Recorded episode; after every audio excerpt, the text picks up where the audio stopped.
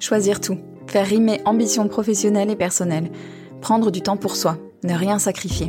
Bienvenue dans Les Équilibristes, le podcast qui invente de nouvelles façons d'intégrer toutes les facettes de la vie le plus harmonieusement et sereinement possible pour œuvrer à l'égalité femmes-hommes dans les entreprises, les organisations et la société plus largement.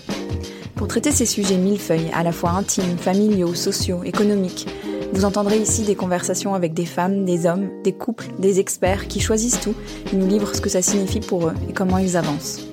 L'ambition de ce podcast, vous rassurer, vous faire réfléchir, rire et prendre du recul. Et surtout, vous mettre en action pour construire la recette qui vous convient.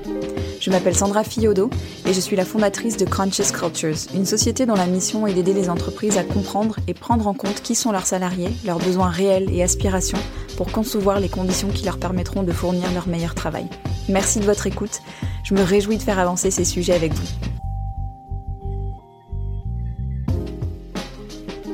Salut mes équilibristes. Dans l'épisode du jour, vous allez entendre Elise Fabing. Son nom vous est peut-être familier si vous avez suivi l'actualité de Balance ton Agency, ce compte Instagram qui a permis aux victimes de harcèlement dans les agences de com et de pub de faire entendre leur voix. Elise était l'avocate qui animait des lives autour du droit du travail sur ce compte. Ça vous en dit beaucoup sur elle déjà. Son engagement à rendre le droit du travail accessible à tous, sa générosité, sa force de travail aussi. Élise a cofondé le cabinet Alchemist il y a trois ans avec sa meilleure amie Alice. Élise est aussi la mère de deux jeunes enfants qui ont des mots comme erreur judiciaire ou burn-out dans leur vocabulaire, tant ils entendent leur maman parler de son métier avec passion. Cette idée qu'il n'y a pas de vie pro et de vie perso, mais simplement la vie, Élise en est une illustration parfaite. Avec elle, on a parlé d'accès au droit, de sa manière de vivre sans cloisonner, des liens qu'elle crée avec ses clients, de sa manière de se ressourcer aussi face aux dossiers très lourds qu'elle traite. On a parlé de syndrome de l'imposteur, d'intuition, de fierté et du cocon bienveillant qu'elle a créé avec Alice, condition selon elle pour exercer ce métier si exigeant. C'est un épisode fort, riche, à l'image d'Élise dont je suis très heureuse d'avoir recueilli le témoignage. Si vous aimez les équilibristes, pensez à aller noter le podcast sur Apple Podcast et Spotify en laissant un commentaire et 5 étoiles. Ça aide beaucoup le podcast à se faire connaître et à permettre à d'autres de le découvrir. Merci beaucoup et très bonne écoute.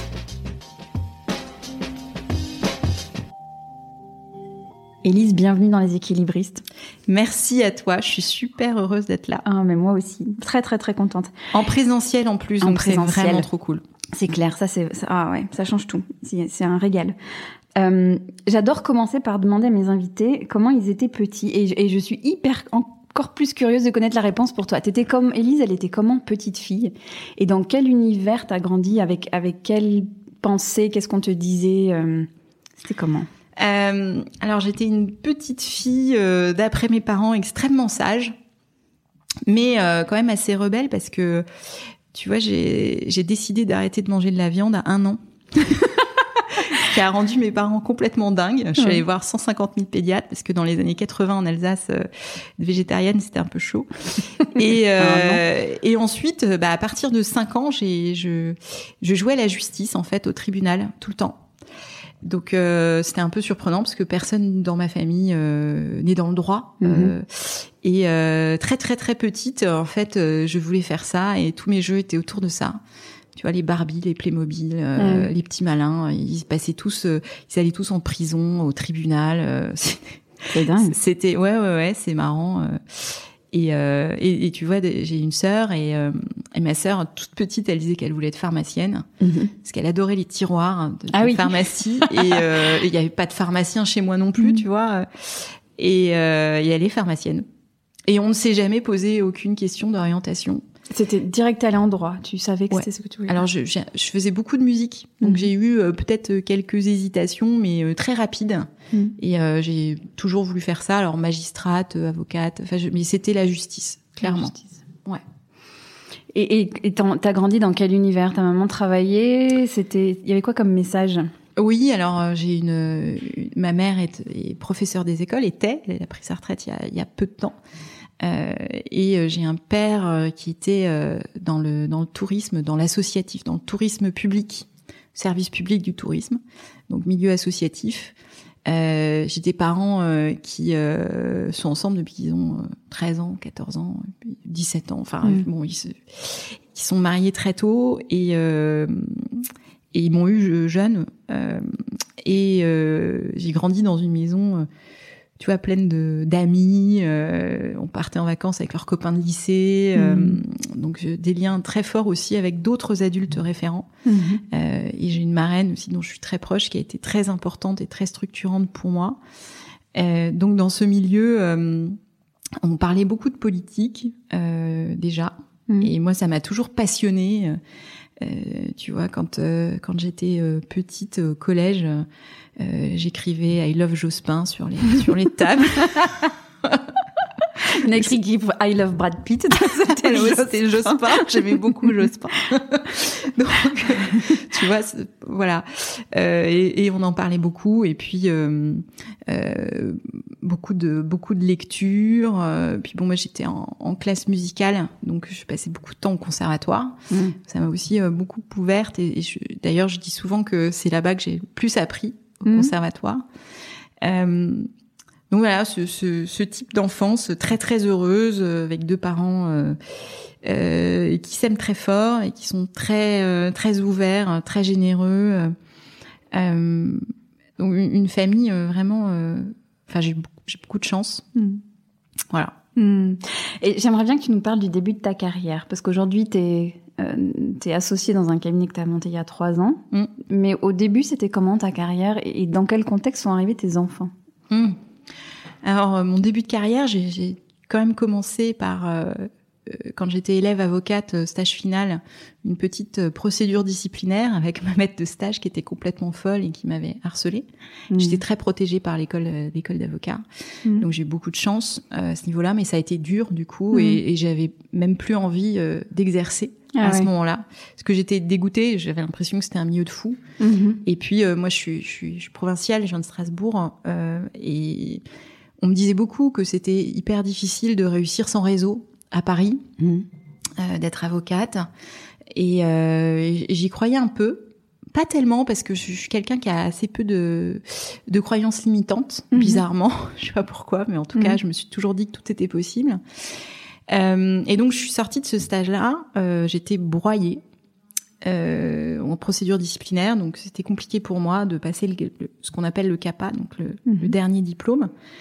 Euh, j'ai quand même passé mon oral du CAPA avec euh, la sécurité de l'école euh, parce que mon ancienne maître de stage essayait de- d'entrer pour modifier Ah. ma note de rapport de stage, donc tu vois l'ambiance. Ouais. Donc c'était pas cool. Et je me disais que bah, euh, métier d'avocat en fait c'était pas fait pour moi, euh, que s'il y avait trop de fous, euh, que je je n'aimais pas ça. Puis j'avais envie de faire de l'accès au droit, donc je réfléchissais à être juriste dans une association d'accès au droit.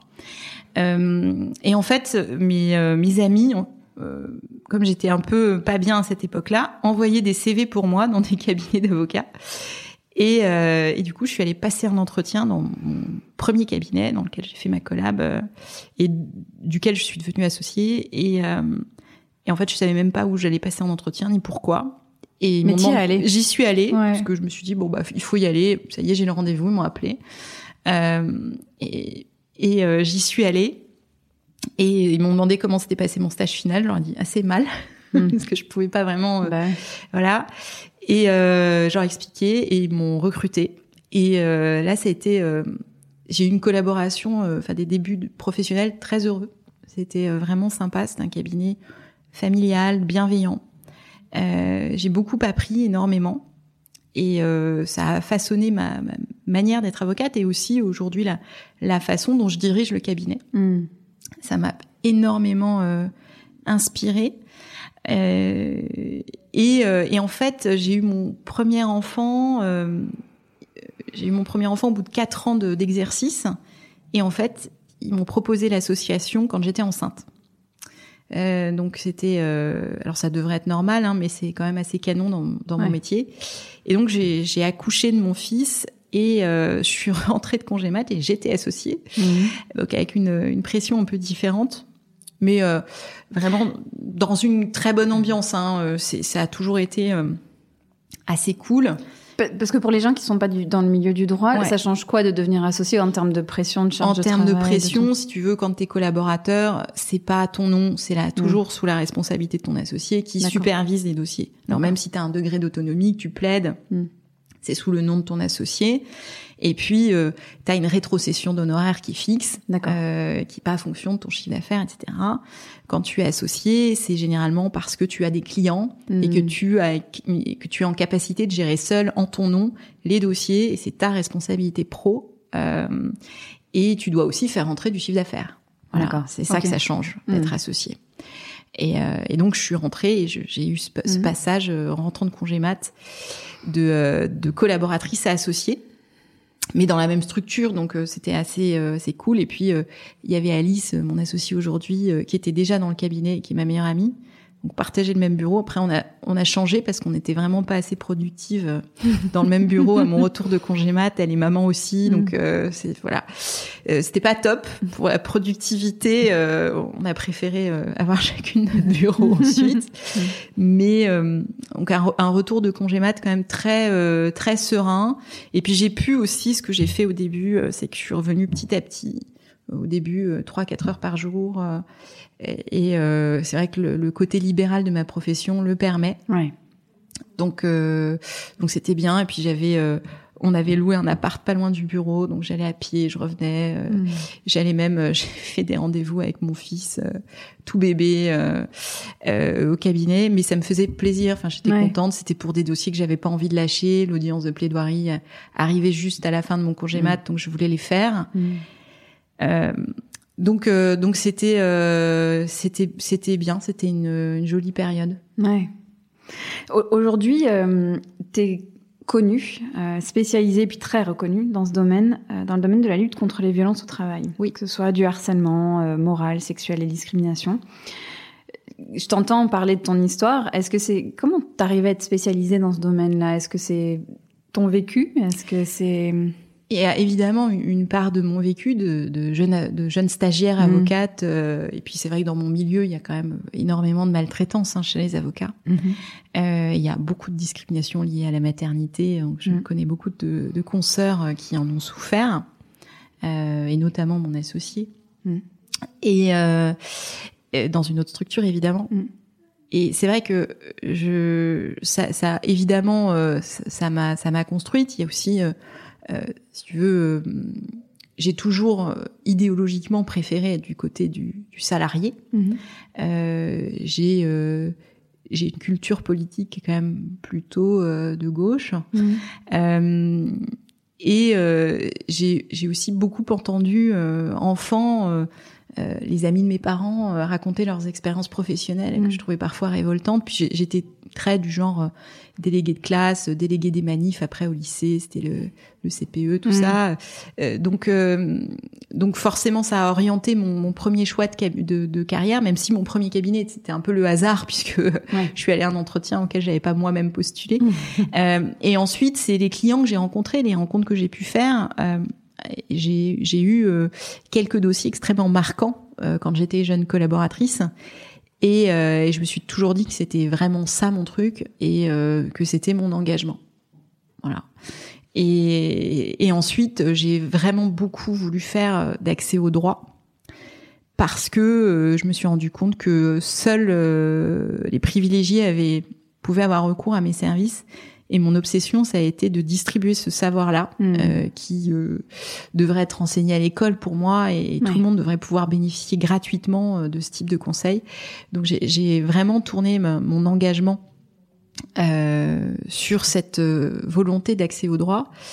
là, j'essaye à mon petit niveau de faire du lobbying pour que les lois changent, hmm. parce que je me rends compte que je me bats beaucoup euh, dans mes dossiers et, et qu'à un moment donné, il faut que les victimes soient mieux protégées. Mhm. Donc j'essaye, hein, j'espère que ça va marcher. On verra, euh, on verra en avril 2022 et, et comment euh, le prochain gouvernement se positionnera.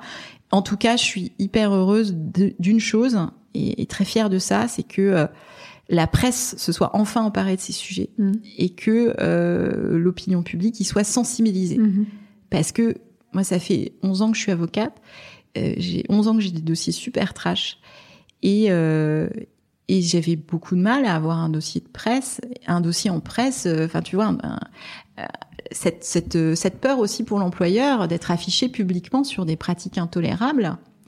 Et, euh, et là, la, la, tendance change. Euh, maintenant, on s'y intéresse, les journalistes font des papiers sur ces sujets, et c'est c'est un vrai moyen intéressant pour mes clients de d'obtenir d'obtenir parfois reconnaissance de leurs préjudices un mmh. peu plus rapidement et de se sentir entendu écouté c'est hyper important il y a, je, veux qu'on en reparle après, mais mais il y a quand même beaucoup les réseaux sociaux aussi derrière ça. Tu as été très très active euh, sur les comptes euh, Balance ta startup, Balance ton agency. Tu peux nous parler un petit peu de ça aussi de... Oui. Euh, alors c'est vrai que moi je j'avais pas Instagram hein, au, mmh. début. Euh, et, euh, et, je m'y suis mise parce qu'une une amie féministe m'a dit il se passe plein de trucs sur Instagram, faut que tu aies un compte. Elle m'a créé un compte où j'avais trois photos de mes enfants. tu vois, je venais juste d'accoucher. Et, euh, et donc je, je, vois passer euh, balance ton agency. Et donc je, je like un, un, truc. Voilà, mais euh, je me suis juste dit tiens c'est intéressant euh, la libération de la parole sur les réseaux en me disant mhm. dis donc euh, la personne derrière ce compte est hyper courageuse parce que c'est super dangereux. Ouais. Euh, mais en me disant bah, bien puis c'est un truc que les journalistes ne font pas donc mhm. donc génial que ce soit sur les réseaux sociaux mais c'était le tout tout tout début du compte et en fait ensuite euh, au moment de où euh, il y a eu le, le, avec balance ça a commencé par balance ton agency. Balance ta startup c'est la petite sœur de balance ton agency bref. Euh, au moment où balance ton agency a commencé à monter un peu en abonnés il y a eu le, le patron du syndicat des agences de com qui a été mis en cause pour des faits de harcèlement sexuel sur le compte balance ton agency. Et en fait sur Facebook parce que moi je suis plus génération Facebook il y avait sa femme qui a fait un post pour le défendre et euh, que je, je, trouvais insultant en tant que féministe. Enfin mm. insultant. En tout cas, j'étais très en colère contre ce post. Et en fait, je, je, rentrais d'une soirée, je vois ce truc sur Facebook en public, et, euh, et là je me dis oh, ras-le-bol. Mm. Et donc je réponds. Je fais une réponse assez assez étayée, un peu énervée. Ouais. Et en fait, cette réponse a fait un petit buzz mm. sur Facebook. Donc, elle s'est retrouvée sur BTA, mm. Balance ton agency. Mm-hmm. Et, euh, et, et, ensuite, donc, euh, avec euh, Anne Boistard, puisqu'elle n'est plus anonyme, mm-hmm. on a on a réfléchi ensemble à, à comment rendre son compte constructif dans mm. la lutte contre les violences au travail. Et on s'est dit, on va faire de l'accès au droit. Alors au début, on a essayé de faire des fiches, ça ne, ça ne marchait pas bien parce que c'était un peu mmh. un peu nul. Après, on a essayé de faire des vidéos montées, mais c'était galère. Euh, on n'avait pas de moyens euh, mmh. et aucune connaissance, euh, voilà. Euh, D'ailleurs, je les ai toujours. J'en ai regardé une vieille il y a pas longtemps parce que j'ai mon Google Photo qui m'a donné un souvenir.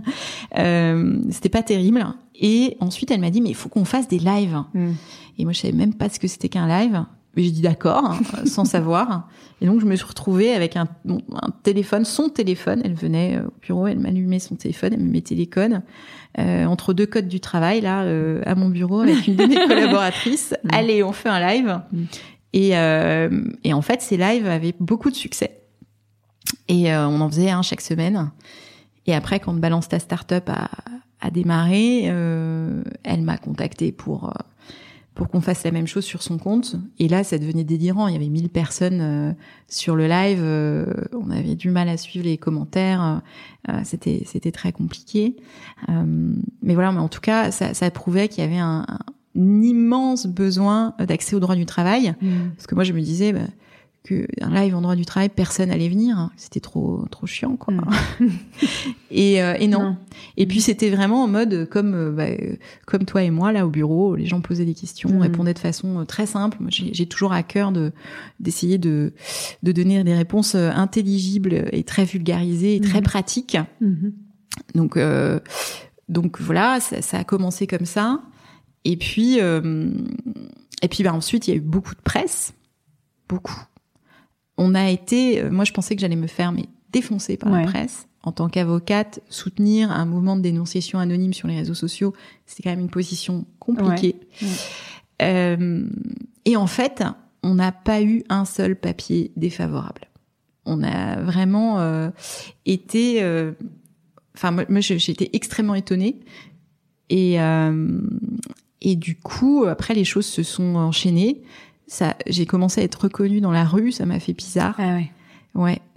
Et la première fois, je, je, je cru que c'était une erreur. Je me suis dit, je connais cette personne. En fait, non, c'était quelqu'un d'Instagram. Mm. Et, et, euh, ça m'arrive régulièrement maintenant. Ça me fait toujours extrêmement bizarre. Mais Mm. voilà, ça s'est enchaîné. Et après, bah, il y a eu le, le projet de bouquin. On m'a contacté. Euh, je me suis dit que c'était une super idée.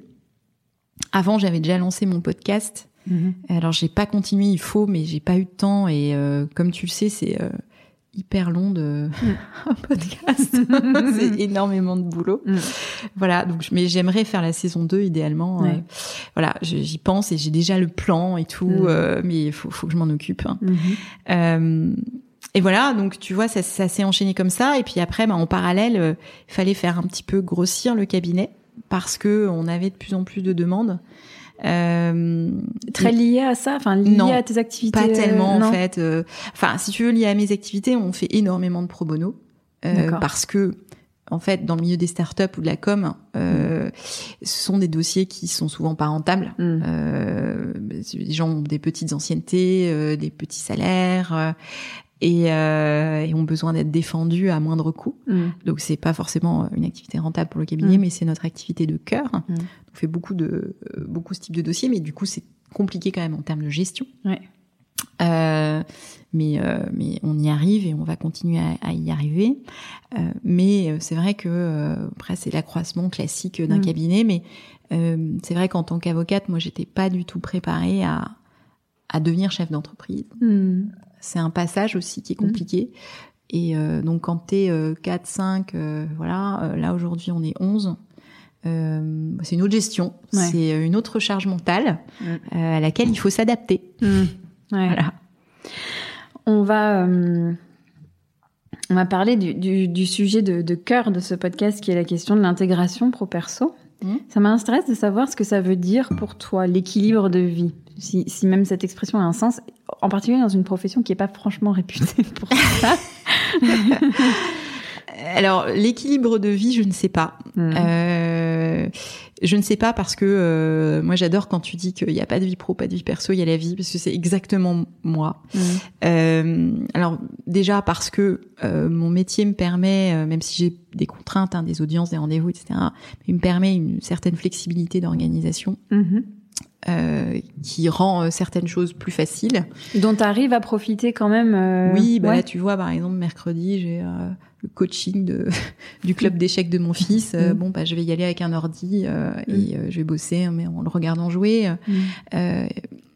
J'arrive à en profiter. Alors ça dépend des périodes. Je t'avoue quand j'ai écrit le bouquin, pas tellement Ouais. du tout. Ça m'a ça m'a pris beaucoup beaucoup de temps. Euh, mais j'ai quand même cette liberté. euh, tu vois, je peux aller euh, bosser de chez mes parents un peu si pendant les vacances scolaires. Mm. voilà, pour que mes enfants changent un peu de cadre. Et puis, donc il y a, il y a ça, il y a cette flexibilité là, et il y a aussi le fait que émotionnellement et affectivement, chaque dossier est pour moi une rencontre Mhm. et qui est pas toujours uniquement professionnelle. Mhm. J'ai beaucoup de mes clients qui sont devenus des amis, Mhm. euh, ou en tout cas des relations euh, qui comptent pour moi. Et euh, si tu veux, quand, euh, quand je termine un dossier euh, avec certains, certains ou certaines clients clientes, euh, je, je leur dis oh là là, vous allez me manquer, et puis ils me disent mais- mais pareil, ouais, ça va être parce qu'on se parle beaucoup, euh, Ouais. tu vois, il y a, il y a des moments d'adrénaline. Mhm. Et puis, euh, cette spectatrice d'un moment tellement particulier de leur vie que, que c'est difficile de couper. Donc, tu vois, par exemple, euh, tous les vendredis, euh, je fais du sport avec une ancienne cliente euh, que j'embrasse euh, et euh, qui est devenue une, une amie. euh, et, et du coup, en fait, je, je cloisonne pas, tu vois. Mhm. Euh, quand je fais mes courses, je croise quasi toujours euh, au moins trois personnes euh, euh, que j'ai suivies. Ah ouais. Ouais. Euh, donc euh, parce que c'est aussi beaucoup bah, dans le quartier, etc.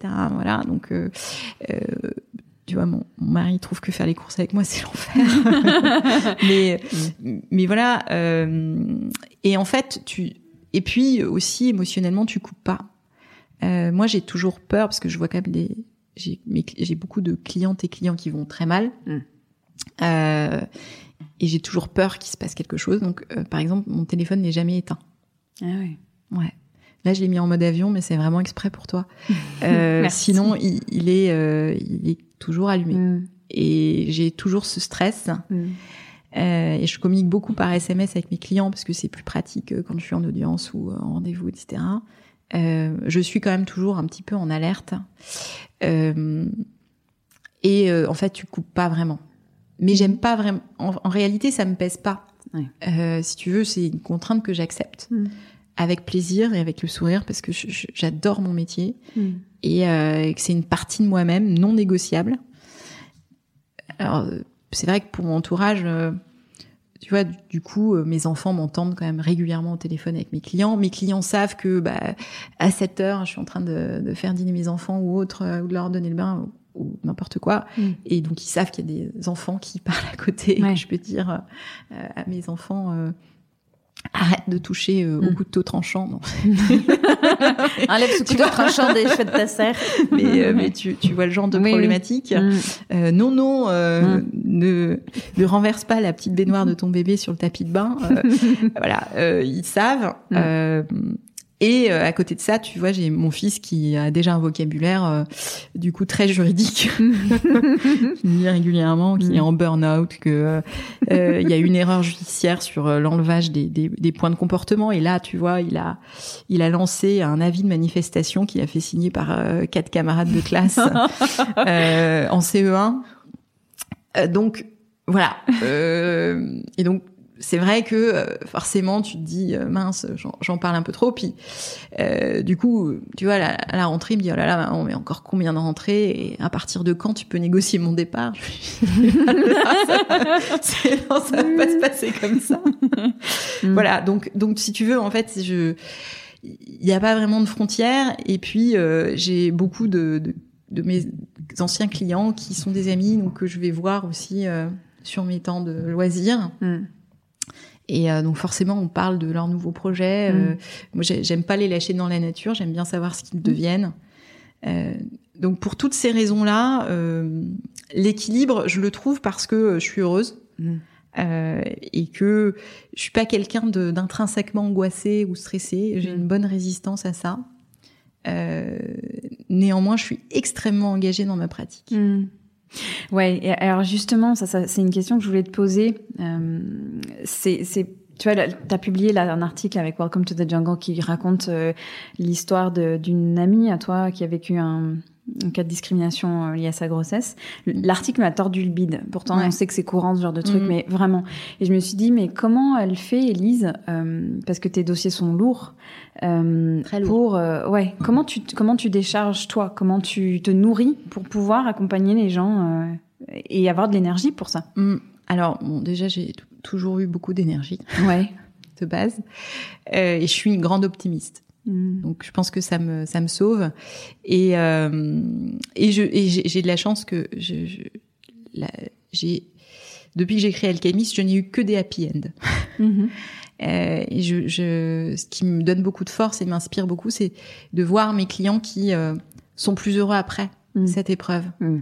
Donc ça, ça m'aide beaucoup, ça, ça donne un sens à ma pratique euh, tous les jours Mhm. et ça m'aide à tenir parce que si tu as à force, je vois le bout pour mes clients. Euh, donc j'essaye de leur transmettre ma force. Après, euh, depuis peu, euh, tu vois, je, je, je vais voir une psy pour décharger Mm. pour parler de mes dossiers. Mm. Je le faisais pas du tout avant. Ça m'a été, j'avais, j'étais jamais allée voir une psy et en fait, je me suis rendu compte que, tu vois, avec le Covid, etc., on était beaucoup plus souvent seuls au bureau ou Mhm. moins nombreuses parce que c'est vrai qu'on se parle beaucoup entre nous Ouais. dans l'équipe. Euh, donc euh, ça, ça aide, ça nous permet de décharger entre nous. Mhm. Euh, ma porte est toujours ouverte pour euh, mes collaboratrices et réciproquement aussi, elles Mhm. m'écoutent sur les dossiers. Donc euh, on s'en parle et de- le fait de ne pas être seul sur un dossier, c'est euh, ça aide beaucoup. Euh, mais euh, là, je, tu vois, ça faisait partie de mes résolutions, c'est de décharger régulièrement auprès d'une d'une psy et j'envisage même euh, qu'elle vienne au bureau et euh, pour euh, parler un petit peu euh, à tout le monde Ah ouais. et qu'on puisse euh, parler nos pratiques parce qu'il faut aussi savoir gérer nos clients Oui. qui sont dans des états psychologiques parfois compliqués et on n'est pas du tout formé à ça donc Mm. euh, donc j'envisage ça et euh, et moi je, je je trouve que ça m'aide ça m'aide aussi à avoir une analyse plus fine euh, des difficultés de mes clients dans Mm. mes dossiers. Mm. Donc euh, donc c'est pas mal. Voilà, mais ap- après euh, j'ai aussi une vie euh, plutôt équilibrée. J'ai euh, j'ai des amis précieux, géniaux et hyper soutenants. Euh, euh, j'ai une famille heureuse. Euh, j'ai éno- énormément de, de chance dans ma dans le cadre de ma vie privée. Je suis Mm. aussi associée avec ma meilleure amie, Mm. ce qui est rare et extrêmement extrêmement chouette parce que euh, on n'a pas besoin de se parler, on se comprend et euh, dans tous les moments durs, euh, on est là l'une pour l'autre euh, Ouais. et on sait comment on fonctionne, donc c'est c'est facile. Ouais. Tu t'es vraiment créé un cocon, un Ah oui. cadre protecteur. Ah oui, oui, Ouais. oui. Et, et dans, dans notre profession qui est quand même dure, Ouais. euh, parce que c'est vrai que tu, tu vois, moi j'ai des jeunes avocats qui viennent me voir parfois et qui me disent, ah moi je veux pas trop de stress. Et en fait, tu, tu ne peux pas faire cette profession euh, Mm. si tu veux pas trop de stress. Mm. C'est pas possible.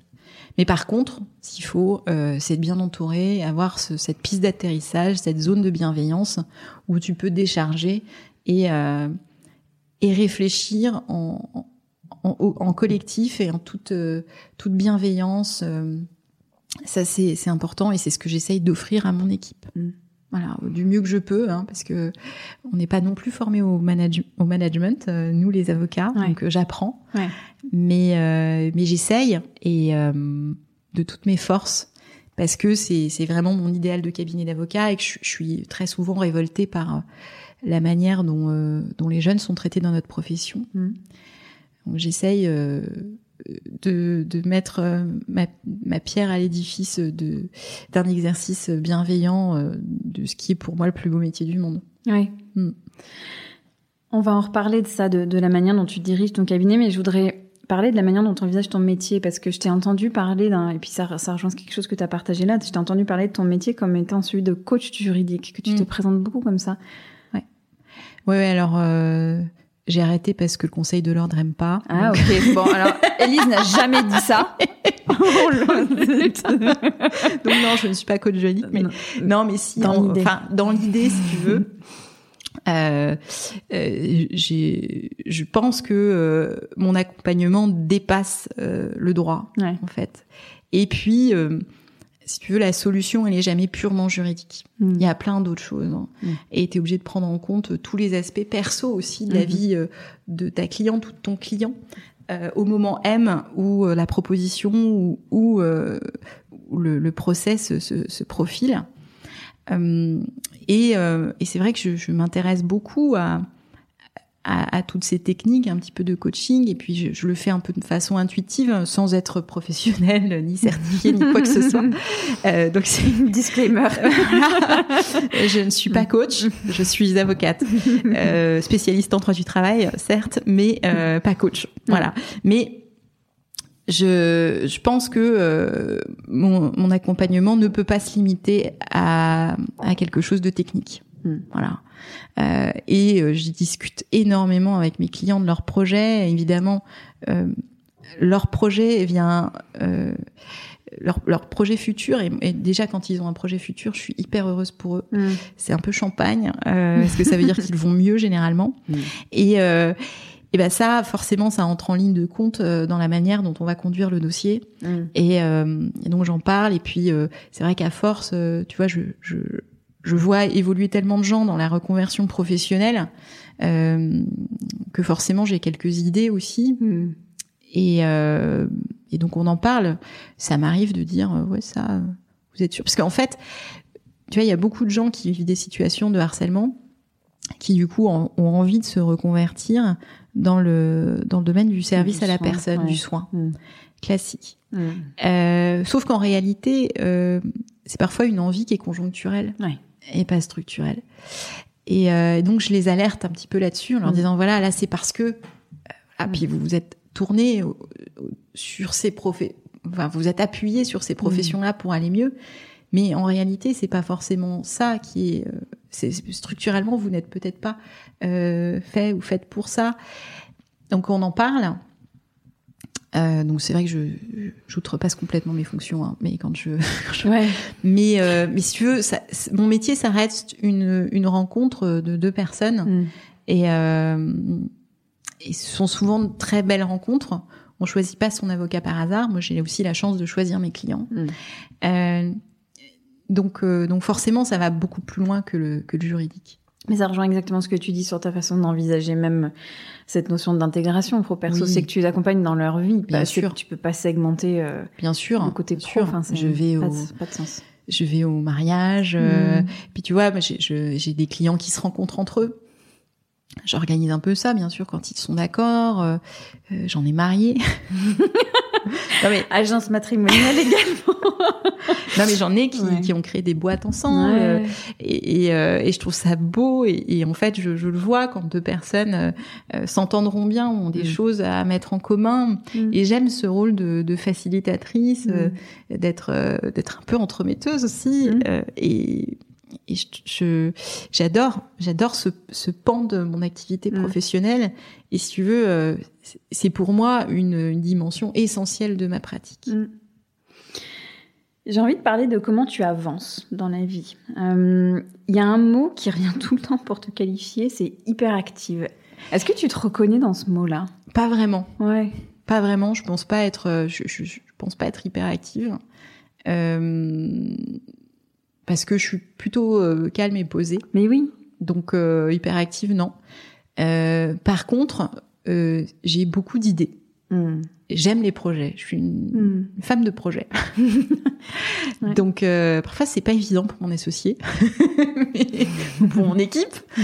euh, parce que j'ai euh, tout le temps, tout le temps des nouvelles envies, euh, euh, des idées. Et alors tout ne se réalise pas, heureusement, mais euh, j'ai euh, j'ai beaucoup beaucoup d'idées euh, et d'envies. Voilà. Donc euh, donc hyperactive non. Par contre euh, proactive Ouais. oui. Puis j'aime euh, Enfin, je vais me donner les moyens quand j'ai vraiment envie de faire un truc. Ouais. Alors au début, ça va être une simple envie, je vais en parler. Mon associé va me faire hum, hum, hum. Mhm. hum, hum. quand Ouais. est-ce qu'on va le faire ouais. Quand est-ce que tu vas le faire? Est-ce que Mhm. tu vas dormir un jour? Euh, Et puis, euh, et puis bon, et après les rencontres aussi euh, font les projets. Donc tu vois là, je te disais que j'avais j'avais deux envies avant Mhm. avant qu'on commence à enregistrer.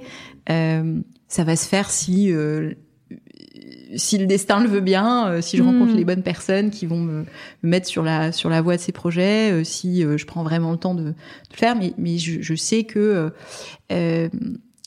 j'aurai peut-être de nouvelles idées dans une semaine. Ouais. voilà. Ouais. Donc en ébullition, quoi. Je suis en, en ébullition dans mes dossiers. Je, suis- Ouais. je suis, je suis, en fait, je suis une créative, je pense. Ouais. Dans mes dossiers aussi. Mm. Je, je suis toujours en train d'essayer de, de trouver le- la solution, alors que ce soit en droit ou, ou en stratégie, euh, euh, qui va me permettre de faire entrer le rond dans le carré, quoi. Mm. Et, euh, et je vais penser jusqu'à jusqu'à trouver la solution. Mm. Et, et, et comment tu prends tes décisions justement? Parce que je, je lisais, j'ai lu plein de tes posts aussi pour pour bien comprendre euh, ce que tu avais envie de partager et tout. Et a un moment, tu, tu parles de, tu dis certains m'ont alerté sur une éventuelle dispersion au moment où tu où tu t'es lancé dans Balance ton agency. Comment tu euh, parmi toutes tes idées, comment tu choisis celles sur lesquelles tu vas investir ton énergie euh? En fait, je choisis pas vraiment. Tu vois, là, les, balances, Ouais. euh, ça s'est fait. Elle, Ouais. elle, elle est venue, euh, elle m'a plu et donc on l'a Ouais. fait. D'accord. Voilà. Et c'est parce que j'ai eu confiance en elle que ça a été Mm. une très jolie rencontre. Et moi, je, je fonctionne à l'intuition. Mhm. Et et après, euh, oui. euh, alors, euh, on me dit tout le temps que je me disperse, Mm. mais c'est ma force. Ouais. C'est ma force et, euh, et j'aime cette dispersion. J'aime faire des choses nouvelles. Euh, je suis assez courageuse parce que évidemment c'était extrêmement compliqué de devenir le, le, le porte la porte-parole non anonyme de ces comptes. Ouais. Pour ma profession réglementée, c'était quand même un choix compliqué. Ouais. Euh, mais j'ai décidé que j'assumerais. Et la chance que j'ai, c'est que j'ai une associée qui sait que il faut que je sois libre. Mhm.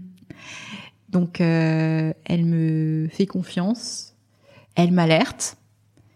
Et elle me dit, bon, je- en même temps, je sais que tu m'écouteras pas forcément, euh, mais je te le dis, et si tu le fais, bah, je, je serai là. Mm. Mais après, sur la façon dont je, je, je processe sur mes décisions, euh, c'est vraiment je, à l'intuition et, euh, et un peu au hasard. Et l'intuition, tu la sens où? Vraiment dans mes tripes. Vraiment dans les tripes. Ouais. Et euh, j'ai envie de ce truc-là Mhm. et, et ça devient irrépressible et donc je le fais. Tu vois. Et, et après, bah, et je, je, je suis quelqu'un qui va facilement dire oui. Donc euh, si un truc me plaît, euh, je vais pas me poser mille questions. Mhm. Je vais tout de suite dire oui. Mhm. Euh, donc parfois mes collaboratrices se moquent beaucoup de moi, euh, disant euh, ah oui t'as encore dit oui à ça ah d'accord. euh, parce que c'est vrai que par exemple tu vois sur les lives j'ai dit oui je savais pas ce que c'était qu'un live, je savais Ouais. pas comment on allait faire, euh, je savais pas du tout ce que ça allait donner. Donc mes collaboratrices sont plus jeunes, sont plus instagrammeuses que moi à l'époque. Bon maintenant je je fais des stories Bah, et tout. t'es la hein. reine maintenant Ah non, non, maintenant je suis maintenant je suis au top. euh, Ouais. J'ai une formation accélérée grâce à mes à mes collaboratrices. Mais T'as même une ring light si je j'ai ne une ring light. J'ai une bon. ring light. On a investi dans la ring light. Alors je, je me suis trompée en la commandant là. et Donc elle n'a pas de pied. Elle est fixée à une poubelle. Vous saurez tout. et le trépied s'est cassé et je me suis fait une bosse au nez. Tombée dessus. Donc maintenant je, je la mets loin de moi avec un trépied. Donc c'est beaucoup moins bien. Je, j'ai l'air plus vieille sur mes Insta, euh, sur mes vidéos. Mais mais euh, oui, on, on a essayé, on a tenté de se professionnaliser en tout cas euh, sur le sur la vidéo. Euh, mais je sais plus ce que je disais. Du coup. pardon, je t'ai coupé avec mes conneries de ring light. mais ouais, la ring light, la ring light, c'est, c'est la vie quand même. C'est la vie. Ouais. Mince, je t'ai coupé dans Et ton je sais plus ce que je disais, mais euh, c'était, c'était, c'était quoi le Euh, sur l'intuition dans les tripes. Euh, Et sur comment je me décide sur Ah tes oui, collègues dis- qui sont plus jeunes, Oui, pardon, et oui, qui t'insensibilisent à Instagram. Oui, et puis, euh, puis je te disais que, euh, euh, ouais, donc sur les lives, Ouais. euh, moi j'ai dit oui, euh, j'ai dit bon, on va faire un live, je sais pas ce que c'est, euh, ils m'ont dit mais donc tu sais pas ce que c'est, t'as dit oui. Bah ouais, oui. T'avais confiance. Oui, oui, oui. Je me suis dit bon, pourquoi Ouais. pas. Je, je suis. euh, euh, c'est vrai que c'est une, une force que j'ai. Je sais pas d'où ça vient euh, parce que souvent je, je vois chez mes clients qui n'ont pas du tout cette force-là et ça me ça m'interpelle beaucoup. C'est que je me suis toujours dit que je pouvais tout faire. Ouais. Et c'est bizarre, hein mais tu vois, si demain tu me dis, allez, on passe l'ENA, euh, je vais te dire d'accord. Si tu me dis, euh, bon allez, euh, on va s'entraîner, puis on va faire le grand marathon, je sais pas quoi, je ne cours pas du tout. Je vais te dire, ah ouais, ok, cool. Et je, je vais toujours me dire que je suis capable d'y arriver Mhm. en bossant beaucoup, Ouais, ouais. mais que si d'autres peuvent le faire, moi aussi. C'est ce que j'allais te dire. Derrière ça, il y a une énorme force de travail Oui. euh, et beaucoup d'heures de travail aussi. Oui, oui, Ouais. oui. J'ai, j'ai, je- c'est vrai que je, je travaille beaucoup Mm. euh, parce que j'aime ça. Ouais. Ouais. Donc, euh, donc oui, oui, oui, je, je travaille beaucoup et si tu veux, je, je suis rarement en pause. J'ai Mm. souvent des idées. euh, tu vois, je, re- euh, le lundi matin quand je rentre de mon week-end, j'ai plein d'idées.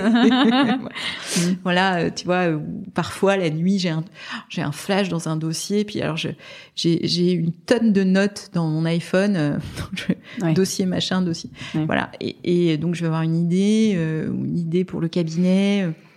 Donc, euh, donc oui, c'est vrai que je, je suis quand même euh, beaucoup en process. Euh, mais ce qui fait pas de moi quelqu'un d'hyperactif du tout. Mm. Euh, je sais aussi euh, couper, euh, profiter euh, Mm. de ma famille, de mes amis. euh, mais euh, effectivement, comme c'est pas cloisonné, euh, je, je, je, Mm. je, je suis capable de, de bosser beaucoup. Et, et c'est vrai que, tu vois, parfois je me dis heureusement que j'ai des enfants parce que sinon je bosserais euh, tout Mm. le temps. Quoi. Ouais. ouais. Ouais, ouais, ouais. Je... C'est vrai que quand ils sont pas là, euh, Mm. j'ai tendance à, à quand même pas mal travailler. Moi, je vois aussi euh, les amis Enco, hein, j'en Mm. profite pour sortir, mais euh, je vais euh, du coup euh, passer plein de temps euh, à bosser. Et puis c'est vrai que euh, j'aime bien aussi me réveiller très tôt euh, et euh, c'est un moment sans enfants, au calme, Mm. euh, sans mail, sans sollicitation, parce que c'est vrai que je je suis sollicitée sur plein de messageries différentes. Donc ça Mhm. c'est un vrai problème. Je rêve d'une appli. Je fais une je fais un appel aux entrepreneurs de la tech. Créez-moi une appli qui centralise toutes mes messageries, s'il vous plaît, parce que là, je- moi, c'est l'enfer. D'ailleurs, je m'excuse, je, je réponds pas toujours aux Instagram parce que j'ai trop de messages. Mm. Euh, mais, mais donc, euh, donc c'est vrai que je, je, je, je vais, euh, je vais tout, quand même tout le temps un peu penser à mon boulot. Quoi. Mm. tout en profitant de, des autres. Et je, je vais aussi penser, à, bien sûr, ma vie perso, mais euh, ma vie pro prend quand même beaucoup de place. Mais c'est ça qui est intéressant aussi, c'est que c'est aussi dans les moments dits perso qu'on euh, cette créativité dont tu parles, elle, elle, elle, elle est pas cloisonnée pour le coup non plus. Ah bah elle non. surgit quand elle surgit. Bien sûr, euh, bien sûr. Mm. T'as as fait un post là il y a pas longtemps pour les trois ans d'alchimiste. Oui. Et tu partages un truc qui m'a interpellée, j'avais envie de t'en parler. Tu dis, je travaille mon syndrome de l'imposteur chaque jour. Oui, c'est vrai. On a du mal à le croire. C'est vrai, Un syndrome bah de alors. Ouais. Euh, alors si, parce que parce que souvent je me dis pourquoi moi? Euh, Tu vois, euh, pourquoi c'est moi qui écris un bouquin, pourquoi c'est moi qui étais sur les comptes balance? J'ai toujours euh, l'impression que j'ai euh, beaucoup de chance. Et je me fais souvent gronder euh, parce qu'on me dit non mais c'est pas de la chance, euh, Mm. t'as toujours travaillé comme une dingue Mm. et t'as eu les bonnes idées et les bonnes intuitions au bon moment, donc c'est pas de la chance. Mais euh, mais j'ai ça beaucoup. Euh, et puis euh, euh, tous les jours je me dis mais c'est incroyable euh, ce qu'on a créé avec Alice, euh, ce cabinet. ce qu'on fait, réussir à vivre de mon engagement, de Mm. ma pratique. euh, euh, tu vois, moi, la, la provinciale de fonctionnaire, pas du tout connectée avec zéro réseau au départ. Euh, et d'avoir écrit un bouquin, d'être dans le monde, Mm. enfin, tu, tu vois, pour moi, c'est fou, quoi. Mm. Euh, et je pensais jamais que ça m'arriverait. En fait, j'ai pas du tout euh, projeté. Euh, C'était pas un plan. euh, il n'y a pas de stratégie parce que souvent on me dit mais comment tu fais ton plan com, ta stratégie? Moi, il y a rien, Mm. que dalle. Je fais tout toute seule et complètement au feeling.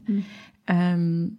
Donc ou- oui, souvent je, je, je me dis que que j'ai énormément de chance et euh, et que c'est pas forcément juste que ce soit moi. Mm. Alors même si tu tu vois, je sais que je suis une très bonne avocate, ça je voilà, je j'ai pas de doute là-dessus.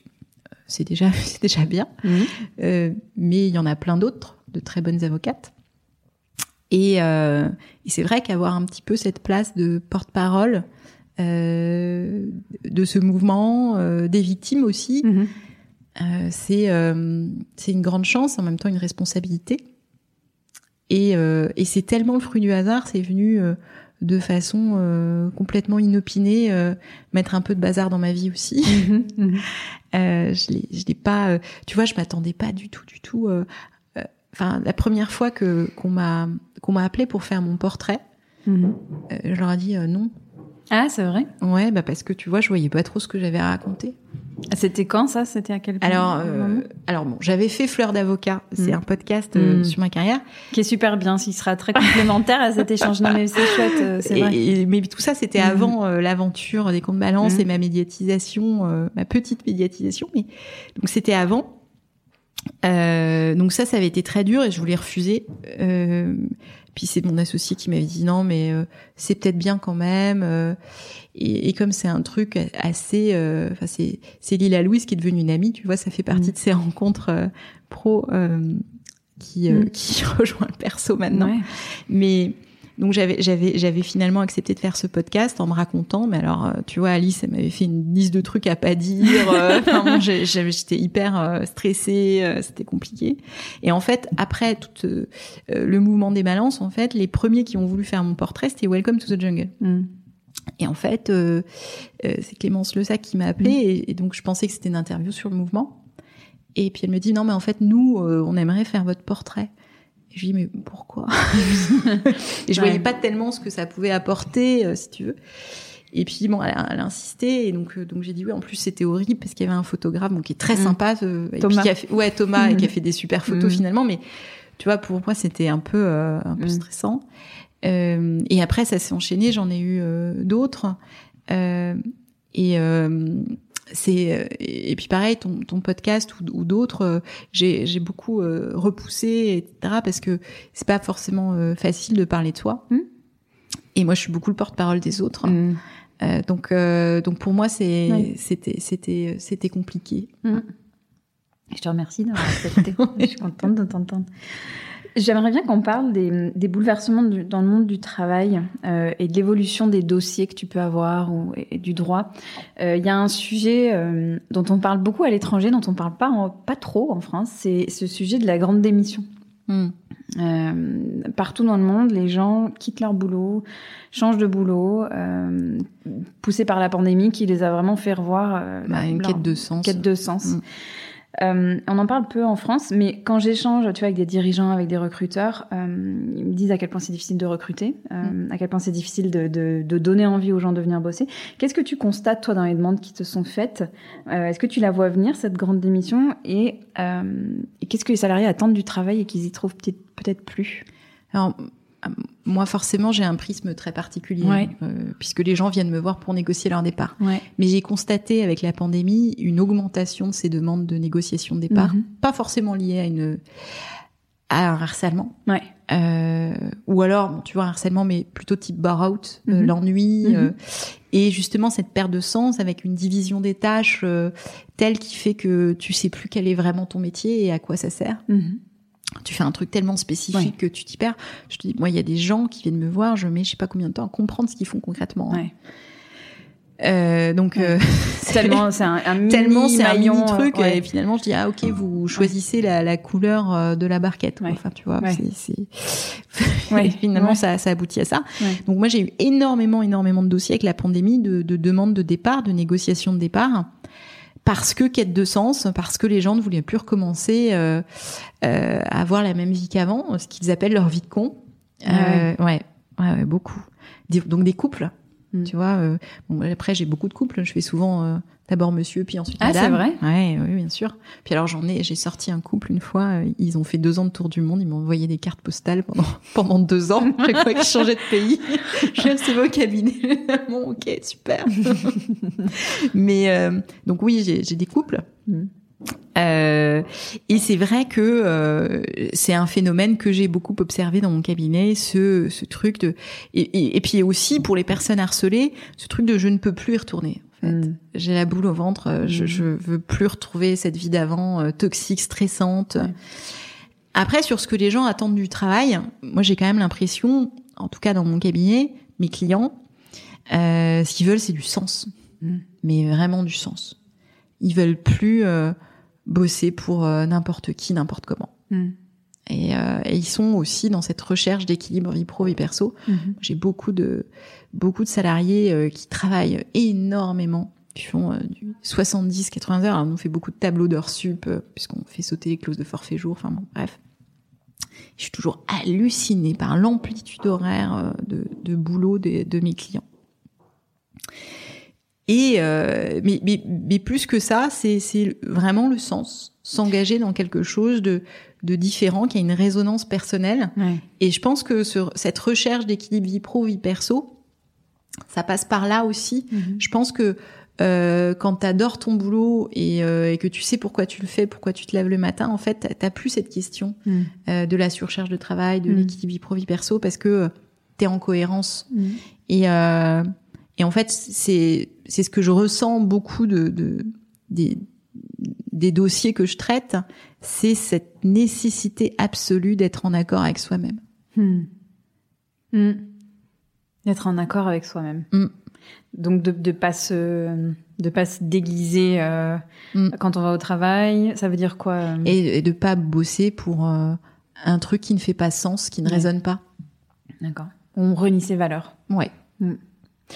Il y a un, un- tu, tu viens de sortir un article avec euh, pour l'ADN avec euh, ni ni victime et ça ça m'intéresse beaucoup parce que tu vois on parle on parle tout le temps des entreprises euh, des entreprises mais derrière les entreprises en fait il y a des gens qui, quand tu les sors de l'entreprise, sont tout à fait charmants et corrects et tout ça, et qui, dans un contexte d'entreprise, deviennent des gens euh, terribles, enfin, qui font du mal aux autres. Et je suis toujours assez très intéressée, fascinée, mais intéressée par euh, ce qui, ce qui crée ça. Euh, Mm. Qu'est-ce que tu vois, toi, dans ce tu peux traiter? Moi, je, je, je vois beaucoup de d'harcèlement systémique. En fait, Mhm. c'est-à-dire que euh, ce mode de management agressif, toxique, euh, d'un manager, ça va être en fait la répercussion d'un harcèlement qu'il subit lui-même, d'une Mhm. pression de l'entreprise.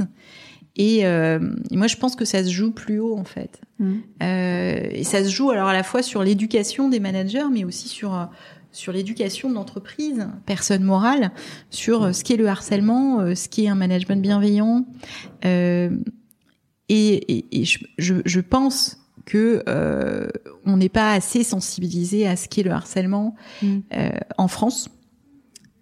Euh, les condamnations euh, sont extrêmement faibles. hein. En 2019, la condamnation moyenne, c'est 7100 euros. Je le, je le martèle à chaque fois parce que je trouve que c'est hyper marquant Mm. de te dire que euh, quand tu, une entreprise se rend coupable de harcèlement moral, que c'est reconnu par la justice, eh ben, en moyenne, ce qu'est la victime, c'est 7100 euros. C'est Mm. c'est rien. C'est Oui, rien. Par rapport aux dégâts, euh, Mm. qui, aux dégâts euh, sur euh, sur la victime, c'est vraiment euh, c'est vraiment hallucinant. Donc, si tu veux, il y a y a y a pas de contre-pouvoir réel. Euh, Il y a pas de il a pas de force contraignante pour l'entreprise de, de bien se comporter en réalité, euh, si ce n'est euh, la volonté de de garder ses salariés. Et, euh, et moi, je suis je suis persuadée que euh, si on si on met fin aux violences au travail, les, les entreprises vont gagner en productivité, euh, l'État va va gagner de l'argent, il y aura beaucoup moins d'arrêts maladie, euh, co. On désengorgera les juridictions, Mm. et donc je suis persuadée que une grosse partie de la solution, alors c'est ça va se jouer dans l'entreprise. Je pense aussi que l'autre grosse partie c'est euh, les réformes pour euh, qu'il y ait euh, vraiment euh, des sanctions extrêmement lourdes pour les entreprises qui se rendent coupables de harcèlement. Euh, mais euh, il faut jouer sur les deux tableaux, vraiment. Et il faut aussi que ça passe par de l'information des salariés quant à leurs droits. Mm. Parce que euh, la plupart des gens qui viennent me voir, en fait, c'est déjà trop tard. Mm. Ils n'ont pas constitué de dossier, il y a rien, ils savent Ouais. pas du tout quels sont leurs droits, ils sont complètement perdus. Donc, euh, donc tu vois, si, si tu veux, on a une entreprise qui est pas sensibilisée, euh, il y, a, y a pas de contraintes financières en cas de en cas de, de harcèlement, de violence au travail. T'as un salarié qui est complètement ignorant de ses droits, qui euh, qui sait pas ce que ce qui comment faire euh, et qui souvent est, est- est très seul. T'as un tabou social aussi. Euh, moi j'ai des tu vois j'ai j'ai j'ai des clients. Alors c'est c'est de plus en plus rare, mais qui n'osent même pas en parler à leur conjoint. De, de harcèlement qu'ils Ouais. subissent. Ah bon Ouais. Et qui euh, Par honte, c'est quoi Ouais, c'est quoi par honte. par honte, euh, bah, c'est ce syndrome du bon élève, hein, euh, où euh, tu vois, moi j'ai quand même, comme j'exerce à Paris, j'ai j'ai beaucoup de cadres, beaucoup de dirigeants, Mhm. euh, et c'est c'est euh, vraiment euh, le premier caillou dans la chaussure. Ils ont Ouais. des parcours euh, universitaires euh, hallucinants. Et ça Et, peut pas leur arriver. Ça ne peut quoi. pas leur Mm. arriver. Ils ont souvent des carrières euh, florissantes, euh, des promotions sans cesse, Mm. des super évals, euh, des bonus. Mm. Puis là, tout d'un coup, euh, c'est la chute Mm. et c'est la honte sociale. Euh, c'est encore beaucoup vu comme un échec. Et euh, et puis en plus, il y a ce, il y a toujours cette demande du diagnostic. Mhm. Euh, ils me disent non, c'est peut-être pas du harcèlement. Euh, J'ai eu une cliente euh, il y a pas très longtemps qui était harcelée sexuellement. Les textos, enfin je t'assure, c'était hyper, euh, enfin explicite. Mm. Toi, tu lui aurais dit aussi, c'est du Mm. harcèlement sexuel. T'as pas besoin d'être Mm. une avocate pour lui dire. Eh bien, ça, ça, après le rendez-vous, en fait, elle m'a dit, Ah, ça me fait tellement bien de savoir que c'est du harcèlement. Mm. Elle doutait de. de Ouais. ouais. Elle était incapable Mm. d'autodiagnostiquer le harcèlement. Mm. Donc il y a vraiment une éducation à faire au niveau des salariés. Et euh, pardon, je fais des tas de, je me disperse, tu vois. Mais ni victime ni bourreau, l'idée, c'est vraiment euh, d'informer les salariés de leurs droits Mm. et d'informer les managers et les futurs managers, puisque c'est une action qu'on réalise dans les écoles Mhm. euh, et dans les universités, d'informer les managers sur ce qu'est le harcèlement, ce- Mm. ce que sont les comportements euh, harcelants Mhm. parce que on peut tous être victime et bourreau à la fois. Et Ouais. c'est souvent le cas. Un, un, un manager toxique et harcelant, il est lui-même victime d'une pression harcelante de la Ouais. boîte Ouais. qu'il répercute sur ses salariés. Et, euh, et en fait, il faut une action euh, vraiment à 360 Mm. euh, pour euh, pour limiter les dégâts au sein de l'entreprise. Ouais. Action systémique. il y a, il y a, hum, je me suis posé une question en préparant notre notre interview euh, parce qu'avec les, les, les- la- le nouveau congé paternité, etc., qui n'est pas obligatoire, on Mm. voit que c'est c'est toujours pas simple pour Non. les hommes de le poser. Je me demandais si, avais, si tu commençais à avoir des dossiers d'hommes qui étaient victimes de discrimination euh, parce qu'ils osaient prendre euh, leur congé ou parce qu'ils prenaient posi plus position, euh, euh, tu vois, pour leur vie euh, Mm. domestique ou voilà. Alors, ça ou pas? Non, Non, pas encore. pas encore. Ça va peut-être venir, c'est trop récent, je pense. Ouais, Tu vois, donc ça, ça, ça met souvent quelques temps à, ouais. à émerger, mais non, j'ai pas eu encore. Mais euh, je suis persuadée que ça viendra. Ouais. Parce qu'il faut un certain courage, en fait, euh, là aujourd'hui encore, pour euh, pour y aller dans certains contextes. Et, et du courage en entreprise, euh, Mm. c'est malheureusement rare. Oui. Pour, pour plein de raisons, hein, mais aussi parce que là, ce rapport de force n'est pas équilibré entre l'employeur et le salarié du fait de, des dysfonctionnements de notre justice sociale et des faibles condamnations. Euh, mais aussi parce que on est en crise économique quand même. Mm. On a Mm. un marché de l'emploi qui est particulièrement peu fluide. Donc tout le monde s'accroche à son poste et euh, ce qui fait pas ressortir le meilleur de chacun.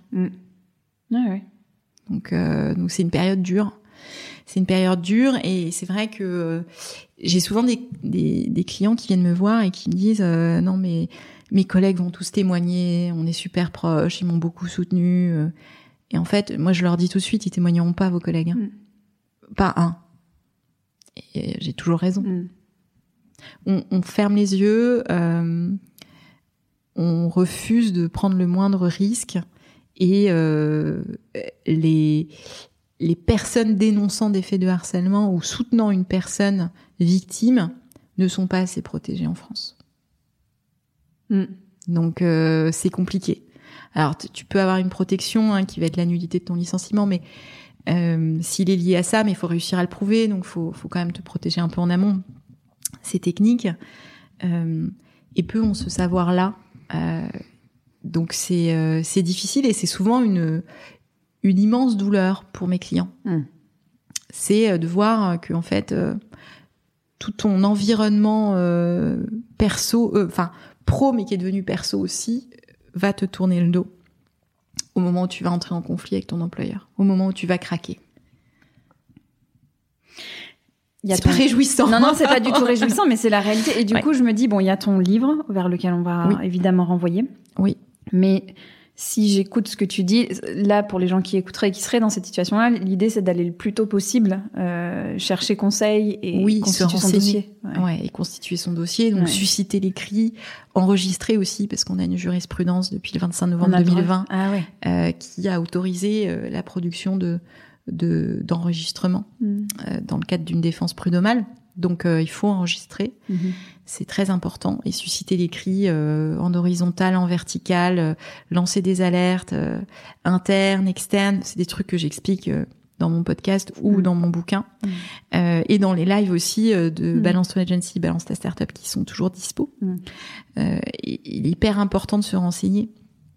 Et, euh, et oui, après, euh, c'est évidemment euh, toujours bien de, de se faire accompagner, d'avoir un avocat euh, qui va aider sur la stratégie et qui va au moins donner les premiers conseils d'urgence Mhm. et peut-être un diagnostic Mhm. et, euh, et dire aux, aux victimes euh, ça vaut la peine ou ça, ça n'en vaut pas la peine. Voilà, parce que parfois ça sert à rien de euh, d'aller au contentieux ou de se de passer beaucoup d'énergie à une défense si la chance de gain est extrêmement peu faible, euh, ce qui est souvent lié au barème Macron. Hein, euh. Donc euh, donc c'est bien aussi de le savoir Mm. et d'orienter euh, son son chemin de départ en fonction de ça. On mettra tous les liens pour que les gens puissent aller se, se renseigner. Euh, on en, t'en as un petit peu parlé tout à l'heure, mais t'es dirigeante, toi, aujourd'hui. Oui. T'es, t'es à la Oui. tête d'une belle J'aime pas trop entreprise. j'aime pas trop ça, mais oui. Ouais. Ouais. Ouais. Et, et donc, tu, comment tu modèles, toi, la culture euh, qui, est, qui est pas courante dans, dans ce milieu euh, et qui te tient tellement à cœur? Alors, euh, j'ai mis en place euh, la transparence des rémunérations et de la facturation. Mhm. Donc, euh, tout le monde sait combien tout le monde gagne. Ça, il n'y a pas de tabou d'argent. Tout le monde sait combien on facture, euh, combien on a sur les comptes et quelles sont nos charges. Mhm. Alors, je sais que dans le milieu, j'ai plein de confrères qui me disent que je suis complètement folle de faire ça. Et euh, j'ai mis en place un système où on partage la marge Mhm. avec euh, avec nos collaboratrices euh, à proportion évidemment du risque, etc. Euh, donc euh, donc j'ai mis ça en place après euh, quelques réflexions. Euh, ensuite, après je, je si tu veux je je suis pas une dirigeante modèle. Hein. Je- J'essaye, je fais vraiment de mon mieux, mais je suis très humble sur ce sujet parce que je débute. Mhm. Mais, euh, mais j'essaye. A- Alice est, est vachement meilleure que moi d'ailleurs en, en pédagogie, euh, transmission, je pense, parce qu'elle était prof, enfin elle a fait un doctorat. euh, Voilà, elle a ce truc-là. Euh, moi, je suis tellement intuitive que, euh, que parfois c'est compliqué. Mhm. Euh, donc, je me repose beaucoup sur, Ali- sur Alice là-dessus. Et puis, euh, euh, j'ai aussi des avocates seniors qui, euh, qui, qui m'aident. Et puis, euh, après, euh, bon, ça se passe très bien parce que j'ai une équipe formidable et que, si tu veux, au début, quand j'ai créé le cabinet, j'avais beaucoup de mal à recruter Mhm. parce que euh, bah, on était obscurs et, euh, et les jeunes avocats voulaient pas venir vers nous. Et là maintenant, euh, tu vois, avec notre petite médiatisation, on attire des profils de dingue. D'avocates, parce qu'on est, nous ne sommes que des femmes. C'est volontaire ou ça s'est fait comme ça? C'est Ouais. un peu des deux. Un peu des deux, ouais. Un peu des deux. Je suis pas fermée à l'idée de Mm. recruter un homme hein, du tout. Après, quand j'ai créé le cabinet, j'ai eu un associé homme. Mhm. Euh, ça s'est pas bien passé. D'accord, Mon congé mat est très mal passé. d'accord. Voilà. Donc, euh, donc je- j'ai Mm. j'ai fait une petite, euh, un petit rejet ensuite. Euh, donc, nous ne sommes que des femmes. Et, et tu vois, ce sont des avocates qui ont des profils de dingue. Euh, J'aurais jamais pu recruter avant, en fait. Mhm. Et qui euh, viennent ici pour nos engagements. Mm. Euh, parce que nous partageons des valeurs. Donc, c'est hyper agréable. Et du coup, c'est hyper fluide. Mhm. Donc tu vois, je, je je sais pas si je suis vraiment une bonne chef d'entreprise parce Mm. que c'est assez facile. Alors après, tu vois, parfois je me je m'interroge parce que nos dossiers sont durs, donc je m'inquiète beaucoup de savoir si euh, euh, si c'est pas trop compliqué pour elle à à gérer. Mhm. Euh, tu vois, j'ai une de mes collaboratrices il y a pas très longtemps, j'ai appris qu'elle regardait euh, les annonces funèbres régulièrement parce que Ah ouais. elle s'inquiétait pour une de nos clientes dont le dossier était terminé. Ouais, Donc, ouais. tu vois, forcément, ça, ça te questionne. D'où ta réflexion que tu partageais tout à l'heure aussi sur les. Ouais, Ouais. ouais, ouais. Euh, parce que euh, c'est vrai qu'on fait un métier qui est dur. Ouais. Donc moi, j'essaye de, de faire en sorte que la, pi- la piste d'atterrissage- soit super douce, mais néanmoins, euh, on est confronté à la violence euh, du monde Mhm. du travail en permanence.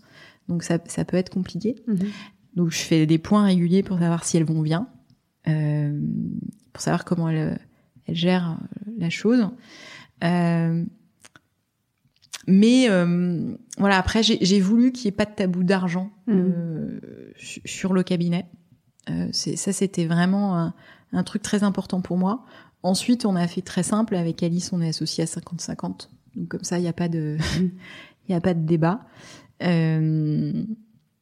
On a un fonctionnement de vieux couple, hein, parce qu'une association c'est pire qu'un mariage, Euh, et euh, on est on est très très proches, donc euh, euh, forcément tout, tu vois, tout est lié. Hein, euh, Mm. Je suis associée avec ma meilleure amie, donc si Mm. tu veux la différence, enfin le vie pro vie perso, c'est Mais justement, et ça, j'imagine qu'il y, a- il y a- plein de gens qui diraient Mon Dieu, il faut pas s'associer avec sa meilleure amie. ouais, euh, tout le monde me l'a dit. ouais. Tout le monde me l'a dit. euh, et euh, alors en fait, on a, ça fait quand même très longtemps qu'on bosse ensemble. Mhm. Donc avant de créer Alchemist, ça faisait déjà quatre ans au moins qu'on bossait ensemble. Euh, alors je, je suis d'accord, hein, faut, faut pas toujours tout mélanger euh, dans- en théorie, mais pour moi ça marche pas. Mhm. Moi j'ai besoin de bosser avec les gens que j'aime. Mm. Donc euh, forcément. Ouais. Euh, et puis, euh, bah, Alice a eu ses enfants avant moi, donc je la voyais plus beaucoup parce qu'elle était très occupée par par ses enfants. Donc tu vois, la, la faire bosser euh, avec moi, c'était euh, juste Mm. euh, juste Naturel, canon, ouais. naturel. Et on est extrêmement complémentaires, euh, très très très différentes. Et euh, et on, on a on a besoin l'une de l'autre. Donc voilà, ça, ça- ça s'est fait comme ça, mais, mais tout ça pour te dire que dans mon cabinet, évidemment, il y a beaucoup de euh, beaucoup de persos. Euh, je, je me sens une grande responsabilité quant à- aux jeunes avocates que je forme. Mhm. Euh, j'espère, euh, j'espère que euh, elles aimeront toujours ce métier autant que moi je l'aime. Mm. Euh, J'essaye de les, de les aider à être libres, de leur apprendre à, à faire leur choix aussi dans les dossiers. Alors évidemment, on, arbitre tout ensemble, mais euh, je, je les pousse à exprimer vraiment leurs opinions quand elles ne sont pas d'accord avec moi, parce que ça Mhm. peut arriver. Donc on, on s'écoute. Et euh, voilà, après, euh, la science du management, je, je lis des bouquins un peu, j'essaye des articles et tout. Euh, mais j'ai, je, je, parce que je sais qu'il faut pas euh, faire les choses euh, seulement avec tes intuitions, surtout quand tu grossis en fait. Quand Mhm. t'es 3-4, ça marche. Euh, plus, il faut parce que t'as as moins de temps pour chacune, Ouais. donc il faut réussir à réussir à gérer ça. Mais mais pour l'instant ça pour l'instant ça roule bien. et puis on est deux. Il y a aussi Alice qui qui est assez maternante quand même, je peux le dire avec moi ou avec les autres. Mm. Elle pense toujours à l'anniversaire, euh, au gâteau préféré de machine, euh, voilà donc Mm. euh, ça c'est bien. Et euh, et du coup, on arrive quand même à, à créer cette ambiance euh, plutôt sympa. Mhm. Mais c'est vrai que là, tu vois, avec les isolements Covid, moi, je me suis beaucoup inquiétée euh, de les savoir seules chez elles. De pas, pour moi, c'était difficile de pas les voir Mhm. euh, parce qu'on fait un métier où euh, beaucoup de d'idées euh, arrivent dans l'informel. Mhm. Et, et l'informel, c'est la rencontre. C'est pas c'est pas la visio ou le téléphone. Ouais. Et en plus, euh, même moi, je, enfin, mes clients sont toujours venus me voir. Euh, je ne pourrais pas prendre un client par visio. C'est, c'est, j'ai besoin de, de les voir. de Mhm. les voir. Ouais, je, j'aime, le- j'aime le, j'aime le présentiel. C'est un peu has-been en ce moment, mais euh, euh, je trouve que dans le rapport client-avocat, c'est, Mm. c'est hyper important de, de se rencontrer. Ouais. Ouais. Puis par rapport à tout ce que tu racontes, on sent que c'est il y a ce lien humain qui est qui est vraiment le fil conducteur de tout ce que tu racontes depuis Bien le sûr. début et qui Bah, on, on- on- moi, je pense qu'on peut pas faire ce métier euh, par hasard. On Ouais. est forcément des empathiques. Mm. C'est clair. Et euh, il faut vraiment aimer beaucoup, beaucoup, beaucoup les gens. Mm. C'est sûr. J'ai envie qu'on reparle de toi pour euh, pour terminer et de et de comment tu te, te- comment tu te fais aider toi, euh, tu vois, dans ton organisation, euh, dans ton quotidien. Est-ce que c'est facile pour toi de demander de l'aide? Non, je suis pas quelqu'un qui va demander beaucoup d'aide. Après, euh, j'ai de la chance parce que j'ai euh, j'ai un conjoint qui euh, qui s'occupe tout autant que moi des enfants. Donc on partage vraiment la charge éducative de nos enfants, même si parfois sur la charge mentale, je trouve que je suis au-dessus de lui, mais, mais bon, c'est un autre débat. J'ai une nounou extraordinaire sans laquelle rien ne serait possible, que j'embrasse, Laurence. Voilà, tu m'écoutes, je sais. Euh, et, euh, et qui est vraiment un phare, un relais, euh, et, et qui euh, euh, qui aime profondément mes enfants. Et du coup, je, je sais que ça fait longtemps qu'elle qu'elle travaille chez nous, donc je, je sais que quand je ne suis pas là, ils sont entre d'excellentes mains. Mm. Et euh, elle permet énormément de, de fluidité dans l'organisation. Après, j'ai pas ma famille ici. Donc euh, c'est un petit peu galère. Je, mon fantasme, c'est quand même que mes parents déménagent à Paris, mais ils le feront jamais. Euh, donc euh, euh, bon, maintenant que ma mère est à la retraite, euh, si tu veux, elle se rend quand même beaucoup plus disponible. Et puis euh, mes enfants vont quand même passer une partie des vacances scolaires là-bas. Euh, donc euh, donc c'est cool. Ça fait des temps de respiration aussi. Mais euh, mais après bon bah il y a pas de secret. hein, euh, Il y a des jours où c'est la cata. Mm. Il y a des jours où tu cours partout. Il y a des jours où tu arrives à ton rendez-vous euh, avec euh, de la poudre de lait euh, là Mm. sur l'épaule euh, et que t'as pas vu, euh, une bavouille de ta fille, euh, Mm. voilà. Euh, et puis on t'appelle parce que ton fils euh, est qu'à contact. euh, Enfin voilà. Donc euh, je, je cours, Mm. je cours beaucoup. Je mets pas de talons. c'est clair. On oublie les talons. on oublie les talons. Euh, et puis euh, ça arrive forcément le jour où t'as une audience. euh, bref. Mm. Euh, après, bon, j'ai la chance d'avoir euh, des super amis, une super équipe, euh, et donc euh, donc ça, ça ça finit toujours par rouler. En Ouais. fait, euh, je me désespère jamais, je m'énerve pas, je me dis bon, ok, trouve une solution la plus euh, facile. Et euh, tu finis par, euh, par Mm. te débrouiller, Mm. démerder le truc. Et puis c'est pas tous les jours. Hein. Ouais, c'est ça. C'est pas Ouais, sinon, tu vois, j'ai un rythme plutôt, euh, plutôt, voilà. Enfin, le, le matin, tu vois, je j'emmène mon fils à l'école pour 8h30. Euh, la nounou euh, arrive et donc garde ma fille parce que elle est, elle est petite encore. Elle vient d'avoir deux ans. Et, euh, et ensuite, bah, c'est elle qui cherche mon fils à l'école, tout ça. Et, euh, et j'essaye d'être à la maison pour 19h, 19h30 max, Mm. pour euh, pouvoir dîner avec mes enfants. Mm. Et, euh, et après, il peut m'arriver d'y retourner. Il peut m'arriver d'avoir un client qui m'appelle. Euh, il peut m'arriver d'avoir une super idée, donc euh, d'écrire un truc. J'écris beaucoup. Mhm. j'ai des notes partout. J'ai des carnets tout le temps partout. Et puis, il y a des moments aussi où, où c'est plus calme. C'est de plus en plus rare, hein, ça. Parce que j'ai, avant, je disais toujours, oui, c'est cyclique. Il y a des moments où c'est plus calme. Faut savoir les accepter et pas s'angoisser quand t'es entrepreneur, tout ça. Et en fait, là, j'attends le moment calme, mais il ne vient pas. Mm. mais, euh, mais voilà, tu, ouais, tu vois, j'ai une vie quand même assez euh, classique, comme beaucoup de femmes qui font des métiers à, à responsabilité. Mm. Euh, ou pas responsabilité d'ailleurs, mais qui travaillent et qui ont en même temps des enfants. Donc il faut, euh, il faut être zen. Et puis euh, surtout, moi, je, je pense que on peut tout avoir et qu'il faut arrêter de culpabiliser. C'était ma prochaine question. Ah bah dit tout à l'heure, je suis quelqu'un qui ne vit pas la culpabilité. Ouais. Oui, c'est vrai que pour moi, quand j'ai eu mon fils, euh, je me suis jamais dit que ça allait changer ma vie complètement. Mhm. Alors bon, euh, forcément avoir un enfant, c'est c'est un peu un tsunami. Hein. Je m'y attendais pas. D'ailleurs, je trouve qu'on est assez mal préparé. euh, et après mon accouchement, j'ai appelé ma mère et ma sœur en leur disant mais pourquoi vous m'avez rien dit, euh, les filles? Voilà.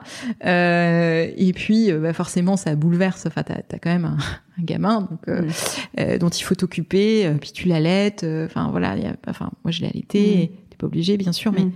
donc donc c'est c'est une sacrée charge. Mais je, je me suis jamais dit que ça changerait ma vie pro. Et j'étais assez heureuse de la fin de mon congé mat quand même. J'avais mmh. hâte de reprendre. Mon mmh. métier m'a manqué. Pendant mon congé mat, j'avais Alice qui m'appelait tous les jours à peu près. Alors soit pour prendre des nouvelles, soit pour me donner des nouvelles du bureau, parce que mmh. je suis incapable. si tu veux, ça, ça m'aurait angoissé de couper. Ouais. Euh, j'avais besoin de savoir où en sont mes dossiers. Mais toujours, hein, même quand je suis en vacances, euh, j'ai besoin de savoir si ça avance, euh, s'il y a eu du nouveau. Euh, je, je peux pas attendre. je suis quelqu'un d'assez impatient. Euh, tu vois, les, jours de délibéré, je suis comme une dingue. C'est à 13 heures, je suis pile électrique toute la matinée parce que je dors pas bien. Euh, voilà, il y a à 12h59, je, je compose le numéro et j'ai le délibéré à 13h. Mm. Euh, donc, euh, donc j'ai, voilà, mais je me suis jamais dit que j'allais culpabiliser de laisser mes enfants. Voilà. il m'arrive, tu vois, ce soir, j'ai un dîner. je vais y aller avec un immense plaisir. Je sais que mes enfants seront bien avec leur père euh, et que c'est pas grave. Je les verrai demain. Mm. Et, euh, et moi, j'essaye d'être une mère euh, présente pour les moments euh, importants, le plus possible au quotidien. Mais euh, je veux aussi être être une femme dont ils seront fiers. Mm. Et, euh, et tu vois, mon, mon, fils trouve que j'exagère un peu quand je dis que le monde du travail est hostile, que pour lui c'est plutôt la banquise ou, euh, ou, le désert qui sont hostiles. Mais, mais euh, là, l'autre jour, il m'a fait rire. Il m'a dit, euh, tu sais, sur les 100 personnages historiques, euh, parce qu'il y a des 100, les 100 personnages, mm. enfin, je sais pas si tu connais ces bouquins, mais quand mm. on a des enfants, je pense qu'on connaît. et il m'a dit, tu vois, je trouve que franchement, tu pourrais prendre la place de Coco Chanel. Hein. la classe. je suis la classe. c'est trop mignon. trop chou. Et, et tu vois, je, mon combat, c'est aussi pour eux, mm. euh, pour un monde du travail plus juste, une société meilleure. Et, euh, et, ils sont dans tout ce que je fais, ils sont dans mes pensées mm. tout le temps. Euh, je, je, je, les vois quand même euh, beaucoup. Euh, alors, les journalistes m'interrogent souvent sur sur la conciliation vie pro vie perso et, et sur comment je fais comment je fais pour faire tout ce que je fais avec deux enfants. Et c'est une question qui m'agace beaucoup mm. parce que je pense qu'on peut euh, qu'on peut tout faire, qu'on n'est pas obligé de renoncer, euh, qu'il faut pas se résigner, mm-hmm. euh, et que quand on est parent, enfin moi en tout cas, la maternité ça a été un booster de créativité. Mm. Et à chaque fois, c'est au retour de mes congés maths que je suis plein d'idées et que j'ai fait des trucs fous dans ma carrière. Mm. Tu vois, devenir associé, les comptes balance, c'était vraiment juste à mon retour de, de, de congés maths. Ma fille était pas grande. J'ai écrit le bouquin euh, pendant sa première année. Euh, et euh, je trouve, enfin moi, ça m'a toujours donné envie de m'investir encore plus mmh. dans mes causes, d'avoir un enfant. C'est très beau ce que tu racontes. J'ai envie de te demander de quoi tu es fière. Eh ben, je, je suis extrêmement fière euh, de mon équipe mmh. et de ce que j'ai construit avec Alice. Je suis, euh, je commence à être fière de moi aussi. C'est nouveau, mais euh, je, suis- je suis assez euh, heureuse de de réussir à, à être alignée. Euh, c'est un immense privilège, je pense, Mhm. et je, je, je le je le mesure euh, chaque jour euh, vu mon métier. Ouais. Donc je suis, je suis très heureuse de ça. Et euh, je suis hyper fière de de mes amies, de, de celles qui m'ont inspiré beaucoup. Euh, je pense à Anne euh, Boistard, évidemment, euh, Balance ton agency. Je pense à Balance ta startup, dont je tairai le nom. Euh, pour moi, c'est un privilège de côtoyer ces personnes-là qui prennent des risques, Mm. euh, qui s'engagent pour les autres, qui risquent des condamnations pénales pour libérer la parole des, des victimes. Je trouve ça extrêmement fort et beau. Et, et je suis fière aussi de la famille que j'ai construite, évidemment. Évidemment, j'ai des enfants tellement mignons, toute objectivité, tellement intelligents, tellement drôles, parfois pénibles, mais Ouais. mais mais voilà donc non mais je- globa- enfin je, je, je, je suis fière d'avoir euh, réussi à à construire mon bonheur Mhm. C'est euh, fou Ouais, c'est vendredi. Non, mais c'est beau, mais c'est ça, en fait. Je crois Ouais. que c'est vraiment ça. ouais et, tu, et tu vois euh, il y a peu de trucs que je changerais hein, si Mm. ce n'est rien Mm. c'est j'ai pas euh, j'ai pas tellement de regrets Merci, Élise. avec plaisir merci à toi À très vite. oui